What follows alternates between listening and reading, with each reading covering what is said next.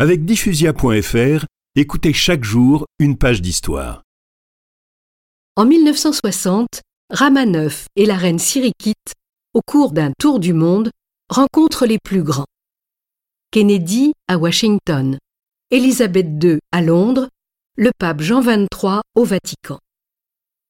En octobre, le roi s'entretient avec le général de Gaulle dans un français parfait, souvenir de ses études au bord du lac Léman.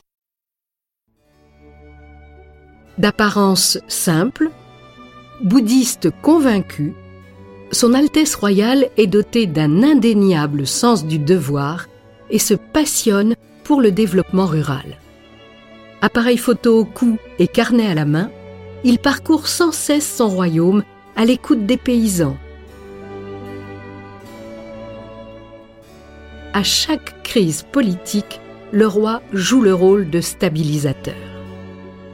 C'est le cas notamment en 1973, 76, 81, 92 et plus proche de nous en 2006 et 2014.